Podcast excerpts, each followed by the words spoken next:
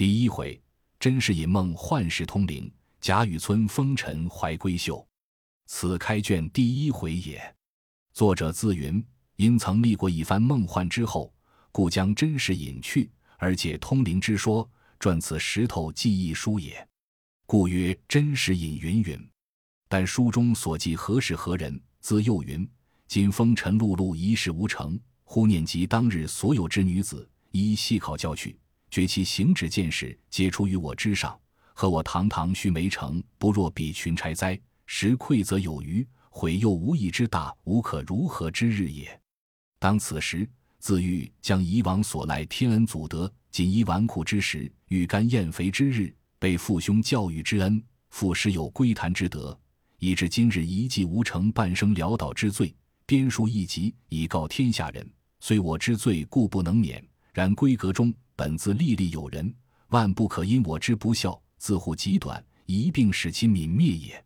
虽今日之毛船朋友，瓦造绳床，其风尘月息，皆柳庭花，亦为有妨我之襟怀笔墨者。虽我未学，下笔无文，又何妨用贾雨村严夫演出一段故事来？以悦人之耳目哉，故曰贾雨村云云，乃是第一回提纲正义也。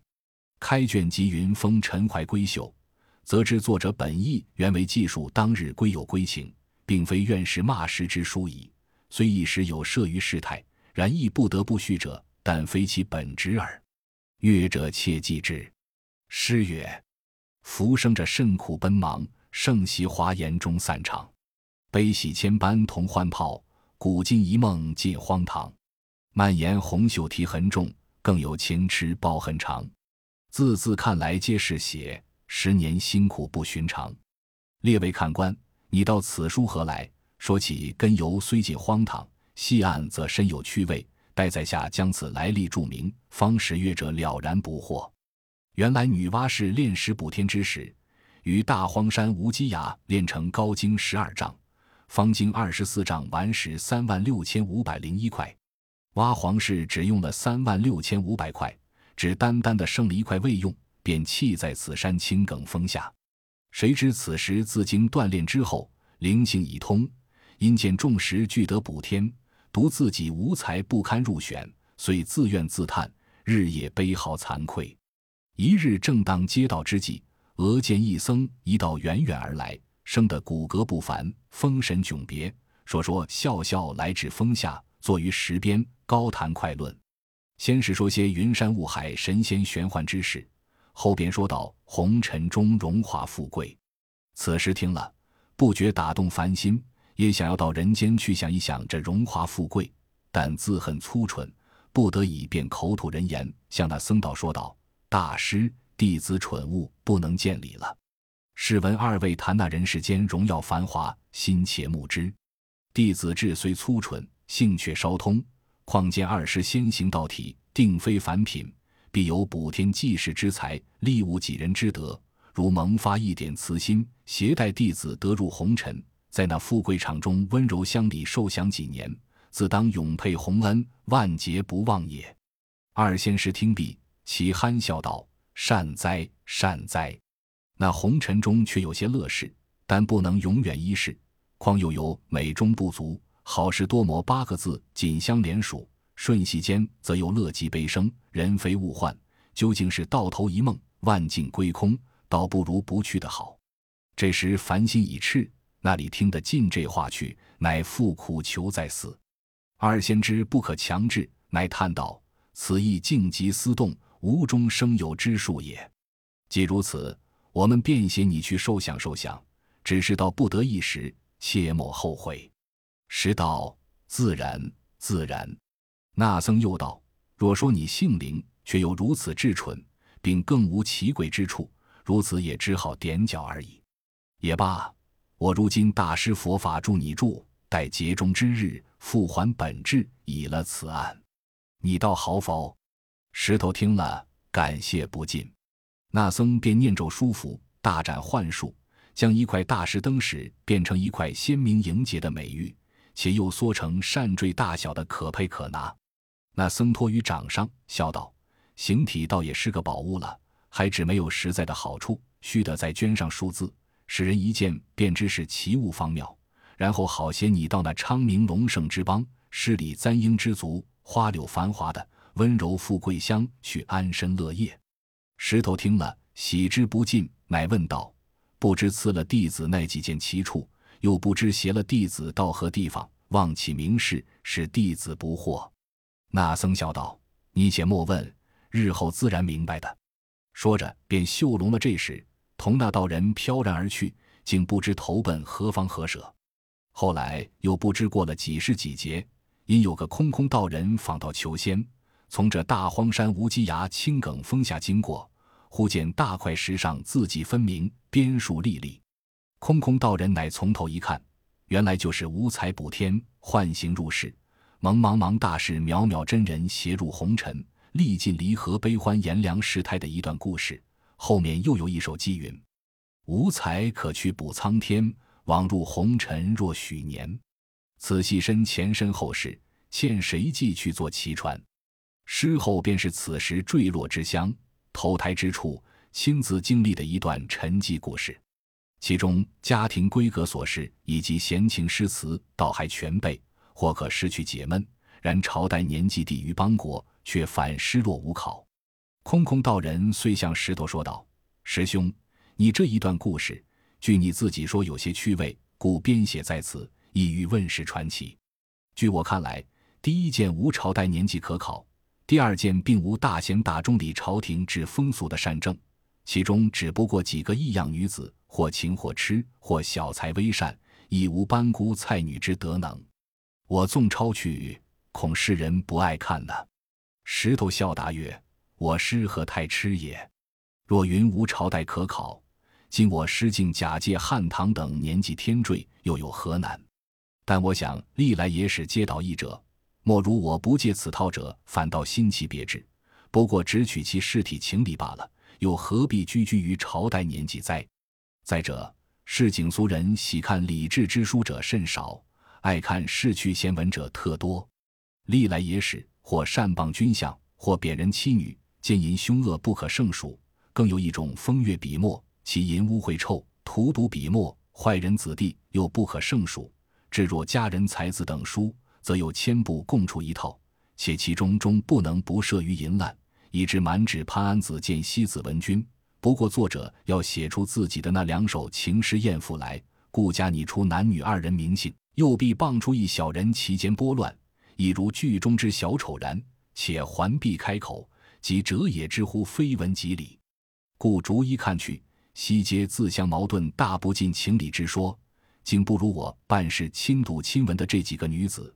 虽不敢说强似前代所有书中之人，但事迹原委亦可以消愁破闷，也有几首歪诗熟词可以喷饭供酒。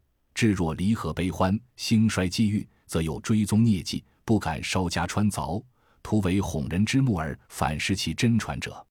今之人，贫者日为衣食所累，富者又怀不足之心，纵一时稍闲，又有贪淫恋色、好货寻仇之事，那里有功夫去看那理智之书？所以我这一段故事，也不愿世人称其道妙，也不定要世人喜悦简读。只愿他们当那醉于宝握之时，或避世去愁之际，把此一玩，岂不省了些寿命精力？就比那谋虚逐妄，却也省了口舌是非之害，腿脚奔忙之苦。再者，亦令世人换心眼目，不比那些胡牵乱扯、忽离忽遇、满纸才人淑女子见文君、红娘小玉等通共熟套之旧稿。我师以为何如？空空道人听如此说，思忖半晌。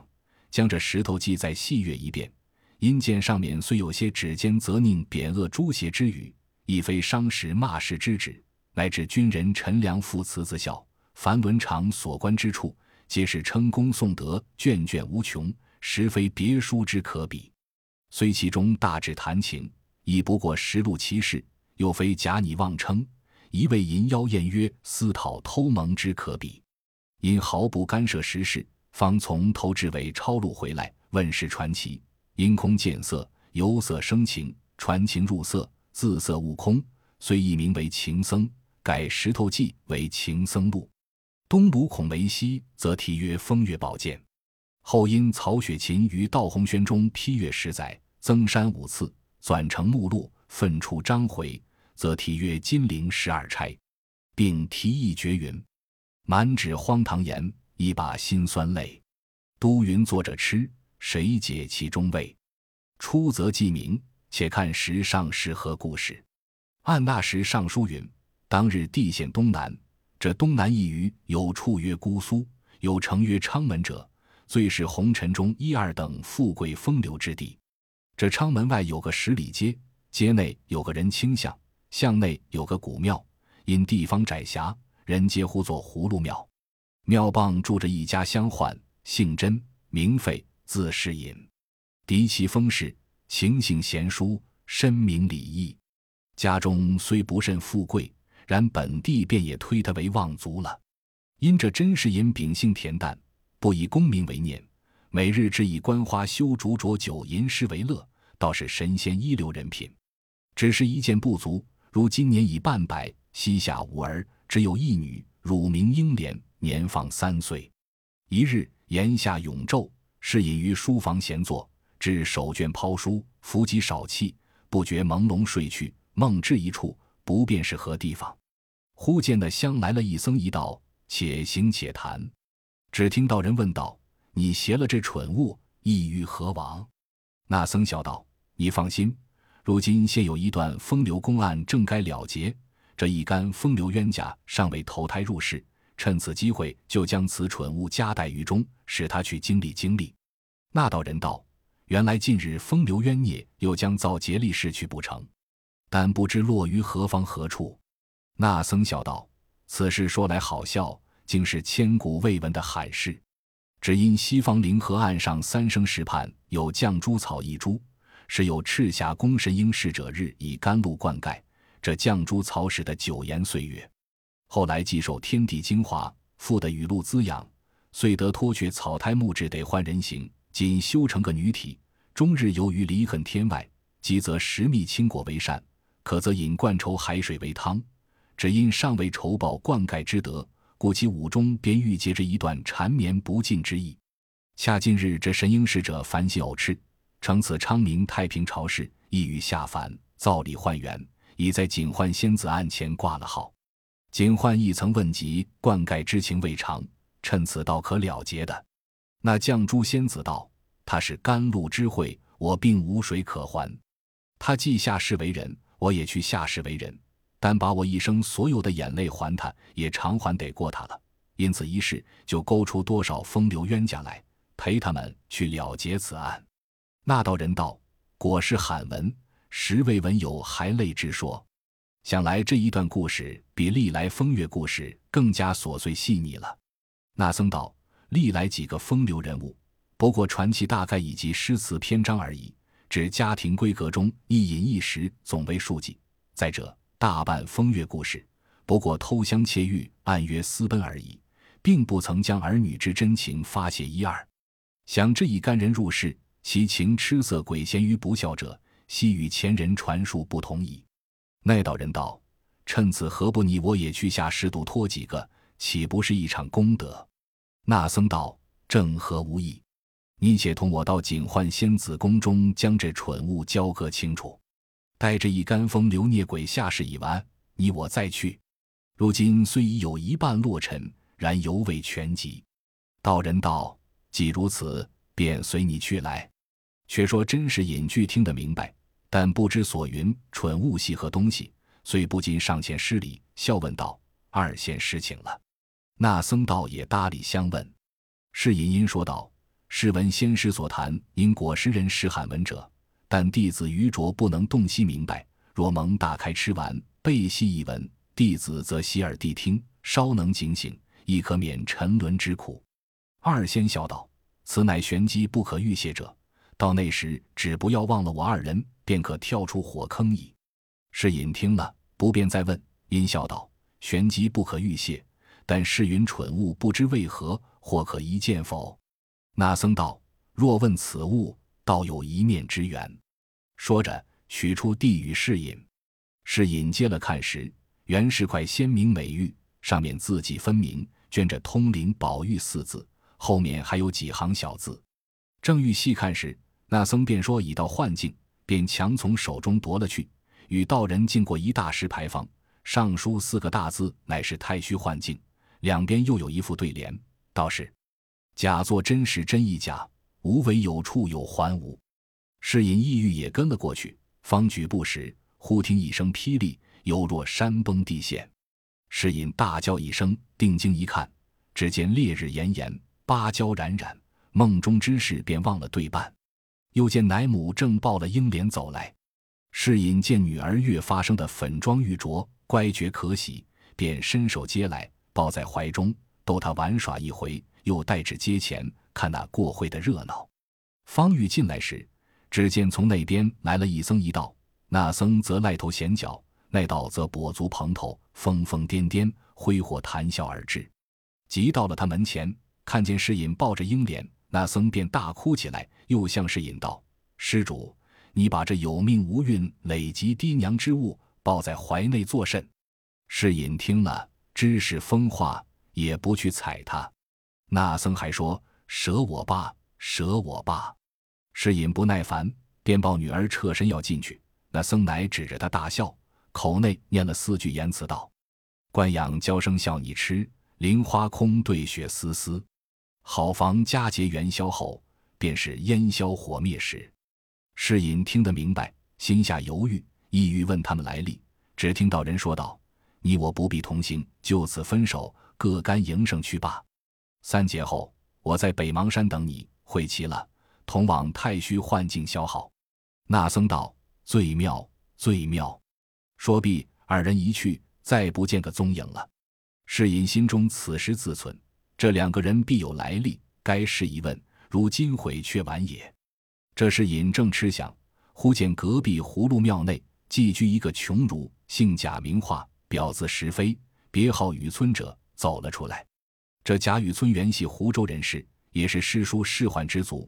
因他生于末世，父母祖宗根基已尽，人口衰丧，只剩得他一身一口，在家乡无益。因进京求取功名，再整基业。自前岁来此，有烟减住了，暂寄庙中安身，每日卖字作文为生，故事隐常与他交接。当下雨村见了师隐，忙施礼陪笑道：“老先生倚门诸望，敢接世上有甚新闻否？”世隐笑道：“非也，是因小女啼哭，引他出来作耍，正是无聊之甚。兄来的正妙，请入小斋一谈，彼此皆可消此永昼。”说着，便令人送女儿进去，自携了雨村来至书房中。小童献茶，方谈的三五句话，忽家人飞报严老爷来拜。是引慌的忙起身谢罪道：“恕狂驾之罪，略作地级来陪。”雨村忙起身揖让道：“老先生请便。晚生乃长造之客，稍后何妨？”说着，是引已出前听去了。这里雨村且翻动书籍解闷。忽听得窗外有女子嗽声，雨村遂起身往窗外一看，原来是一个丫鬟在那里掐花，生得仪容不俗，眉目清明，虽无十分姿色，却也有动人之处。雨村不觉看得呆了。那甄家丫鬟掐了花，方欲走时，猛抬头见窗内有人，毕金旧服虽是贫窘，然生的腰宽背厚，面阔口方，更兼剑眉星眼，直鼻全腮。这丫鬟忙转身回避。心下乃想：这人生的这样雄壮，却又这样褴褛，想的定是我家主人常说的什么贾雨村了。没有意帮助周记，只是无甚机会。我家并无这样贫穷亲友，想定是此人无疑了。怪道又说他必非久困之人，如此想，不免又回头两次。雨村见他回头，便以为这女子心中有意于他，便狂喜不禁。自谓此女子必是个巨眼英豪，风尘中之之极也。一时小童进来，雨村打听的前面留饭，不可久待，遂从家道中自便出门去了。是引待客既散，知雨村自便，也不去再邀。一日早又中秋佳节，是引家宴已毕，乃又另具一席于书房，却自己步月至庙中来邀雨村。原来雨村自那日见了甄家之婢。曾回顾他两次，自为是个知己，便时刻放在心上。今又正值中秋，不免对月有怀，因而口占五言一律云：“未卜三生愿，平添一段愁。闷来失恋额，行去几回头。自故风前影，谁堪月下愁？禅光如有意，先上玉人楼。”雨村吟罢，因又思及平生抱负苦未逢时，乃又搔首对天长叹，复高吟一联云：“欲在独中求善价，差于帘内待时飞。”恰值世隐走来，听见，笑道：“雨村兄真抱负不浅也。”雨村忙笑道：“岂敢？不过偶吟前人之句，何敢狂诞至此？”因问老先生何兴至此？世隐笑道。今夜中秋，俗谓团圆之节，想尊兄旅寄僧房，不无寂寥之感，故特具小酌，邀兄到碧斋一饮，不知可纳琴意否？雨村听了，并不推辞，便笑道：“既蒙谬爱，何敢负此盛情？”说着，便同时引过这边书院中来。须臾茶毕，早已设下杯盘，那美酒佳肴自不必说。二人归坐，先是款斟慢饮。见此弹指兴浓，不觉飞弓献甲起来。当时街坊上家家箫管，户户弦歌，当头一轮明月飞彩凝辉。二人欲添豪兴，酒到杯干。雨村此时已有七八分酒意，狂兴不禁，乃对月与怀，口号一绝云：“时逢三五便团圆，满把晴光护玉兰。天上一轮才捧出，人间万幸仰头看。”是隐听了。大叫妙哉！吾每为兄必非久居人下者，今所吟之句，飞腾之兆已见，不日可得皆步履于云霓之上矣。可贺可贺！乃亲真一斗为贺。雨村因干过，叹道：“非晚生酒后狂言，若论时尚之学，晚生也或可去充数沽名。只是目今行囊路费一概无措，神经路远，非赖卖字撰文即能到者。”世隐不待说完，便道：“兄何不早言？余没有此心，但每遇兄时，兄并未谈及，余故未敢唐突。今既及此，余虽不才，毅力二字却还识得。且喜明岁正当大比，兄宜作速入都，春为一战，方不负兄之所学也。其盘费于世弟自代为处置，亦不枉兄之谬识矣。当下即命小童进去。”速封五十两白银，并两套冬衣。又云：十九日乃黄道之期，兄可即买舟西上，待雄飞高举，明冬载物，岂非大快之事也？雨村收了银衣，不过略谢一语，并不介意，仍是吃酒谈笑。那天已交三鼓，二人方散。是引送雨村去后，回房一觉，直至红日三竿方醒。因思昨夜之事。意欲再写两封荐书与雨村带至都中去，使雨村投谒各仕宦之家为祭足之地。因使人过去请示，那家人去了回来说：“和尚说，贾爷今日五谷已进京去了，也曾留下话与和尚转达老爷，说读书人不在黄道黑道，总以事理为要，不及面辞了。”是隐听了也值得罢了，真是闲处光阴易过。疏忽又是元宵佳节矣。因是引命家人霍启抱了英莲去看社火花灯，半夜中霍启因要小姐，便将英莲放在一家门槛上坐着，待他小姐完了来报时，那有英莲的踪影。急得霍启直寻了半夜，至天明不见，那霍启也就不敢回来见主人，便逃往他乡去了。那世隐夫妇见女儿一夜不归，便知有些不妥，再使几人去寻找。回来接云，连音响全无。夫妻二人办事只生此女，一旦失落，岂不思想？因此昼夜啼哭，几乎不曾寻死。看看的一月，是隐先就得了一病，当时风势如人，也因思女够急，日日请医调治。不想这日三月十五，葫芦庙中炸供，那些和尚不加小心，致使油锅火溢，便烧着窗纸。此方人家多用竹篱木壁。大抵也因结束，于是接二连三，牵五挂四，将一条街烧得如火焰山一般。彼时虽有军民来救，那火已成了事，如何救得下？直烧了一夜方，渐渐的西去，也不知烧了几家。只可怜真是在隔壁，早已烧成一片瓦砾场了。只有他夫妇并几个家人的性命不曾伤了，急的是因为跌足长叹而已，只得与妻子商议，且到田庄上去安身。偏值近年水旱不收，蜀道风起，无非抢田夺地，民不安生，因此官兵剿捕，难以安身。世隐只得将田庄都折遍了，便携了妻子与两个丫鬟，投他岳丈家去。他岳丈名唤风素，本贯大如州人士，虽是务农，家中都还殷实。今见女婿这等狼狈而来，心中便有些不乐。幸而是隐还有折遍田产的银子未曾用完，拿出来托他随分就价值些房地，为后日衣食之计。那风素便半哄半转。